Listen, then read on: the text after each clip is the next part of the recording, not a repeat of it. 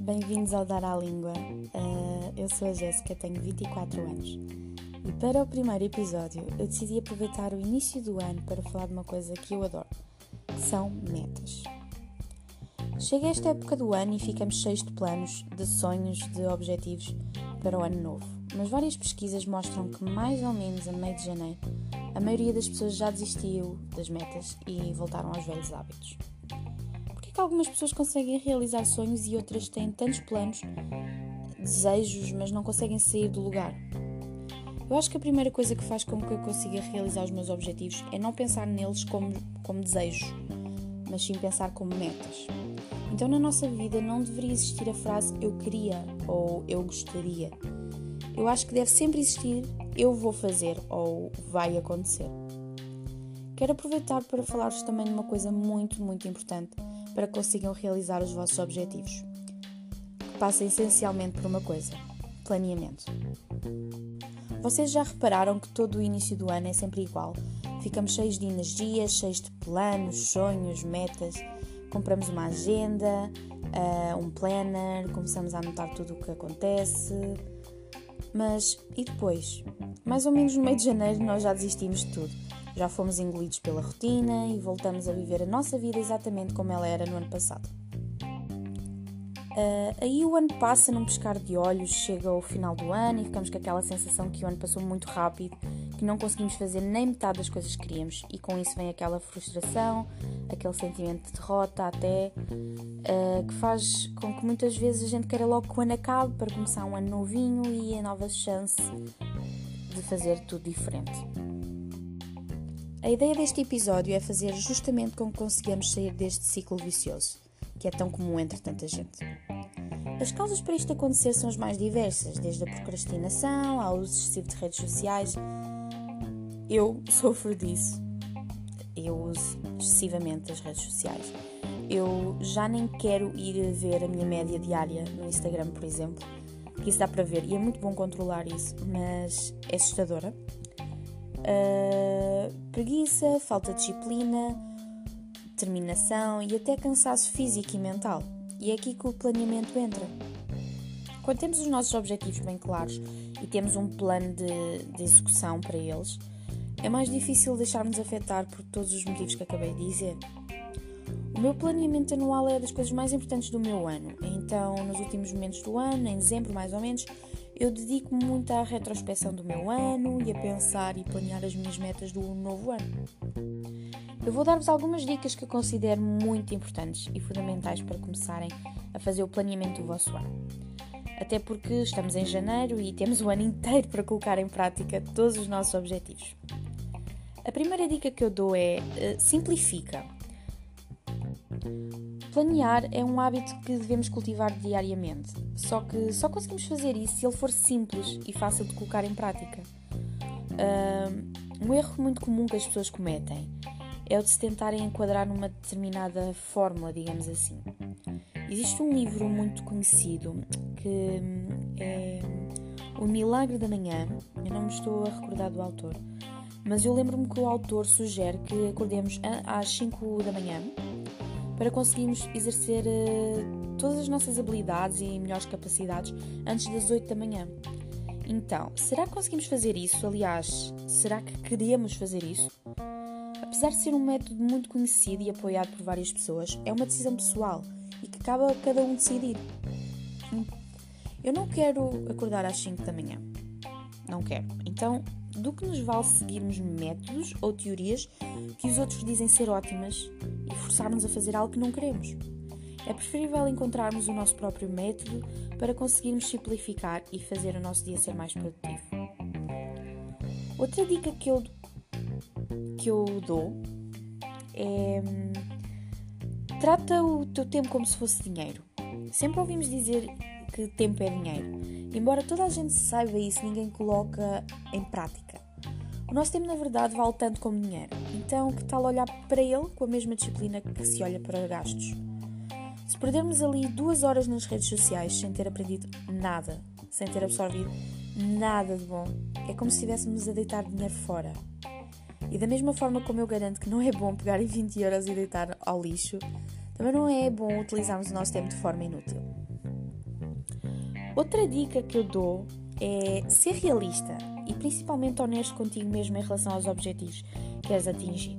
Não adianta no começo do ano fazer uma lista com 10 metas ou desejos que queres e não parar para pensar e planear como é que vais encaixar tudo na tua realidade.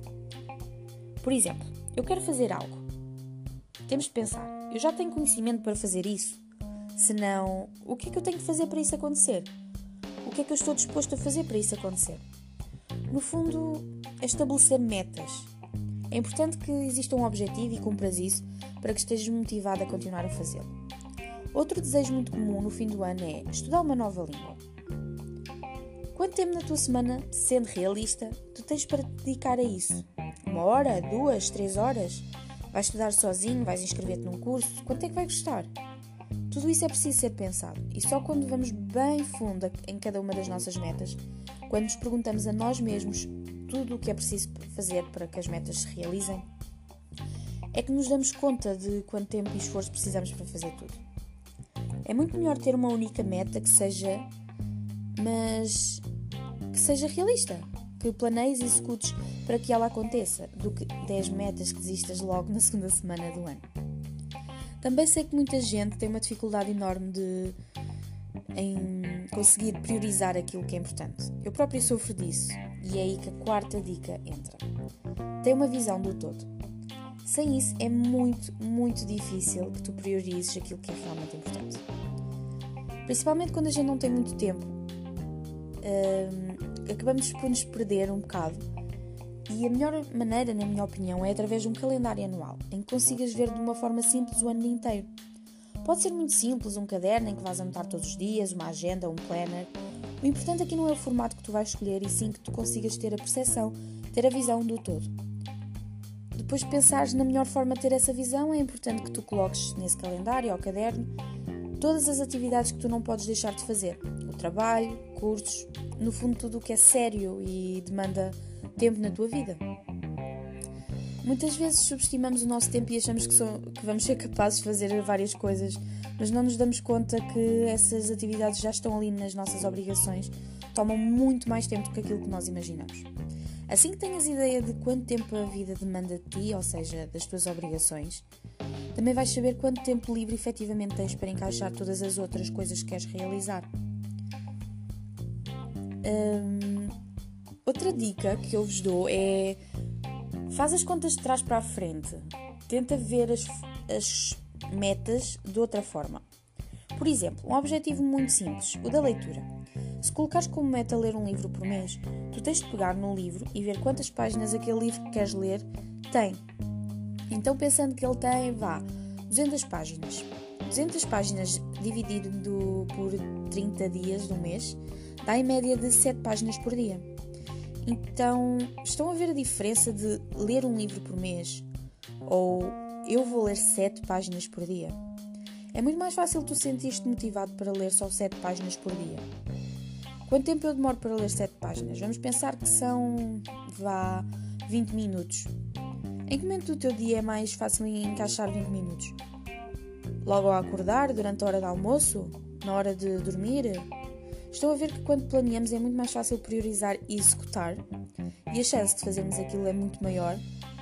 Esse raciocínio vale para qualquer coisa que queiras realizar. E é por isso que a última dica é tão importante, que é organização. Ela é a nossa maior aliada. Quanto mais organizada for a nossa vida como um todo, mais tempo temos para fazer aquilo que realmente te faz feliz.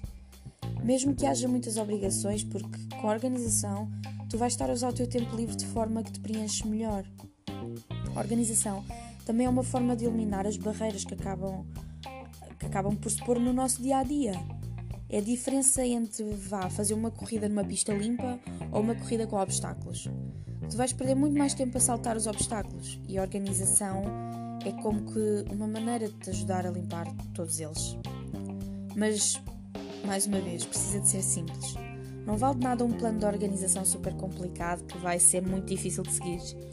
Por isso, tenta simplificar mesmo, porque Complicar vai gerar muito mais ansiedade em vez de te ajudar. Tudo o que é complicado demais, que parece vá como se fosse um trabalho extra, faz-nos querer procrastinar ainda mais. Para terminar, a principal finalidade de planear é ajudar-nos a conquistar os nossos objetivos, a ter mais tempo para fazer aquilo que importa e, consequentemente, aliviar um pouco a nossa ansiedade. Mas também acho que é muito importante a gente entender que planear não tem a ver com controle. A vida é feita de imprevistos e às vezes, mesmo que a gente tenha o plano A, B ou C, a vida vem, dá um abanão e traz uma coisa completamente diferente, uma coisa nova que não tínhamos ideia de como lidar. Então o que eu posso dizer é ser firme com os teus objetivos, mas não sejas inflexível. Uh, acho que planear não é algo que vais criar para te aprisionar, muito pelo contrário. Por isso é que eu acho que é mesmo importante termos a visão do todo. Porque no momento em que tu não conseguires cumprir com o planeado ou precisares de fazer uma mudança de rota, o mais importante é aquele plano que te está a guiar lá em cima e não as atividades uh, do dia a dia ou o que te leva àquele grande plano. Se planear te faz ficar mais ansioso, é sinal que esse plano não é o certo para ti. E talvez este seja um excelente momento para reverem os vossos planos e talvez mudar de rota. Espero que este primeiro episódio vos tenha sido útil e aproveitem que ainda têm o ano inteirinho para conquistar todos os vossos objetivos. Até ao próximo episódio. Tchau, tchau.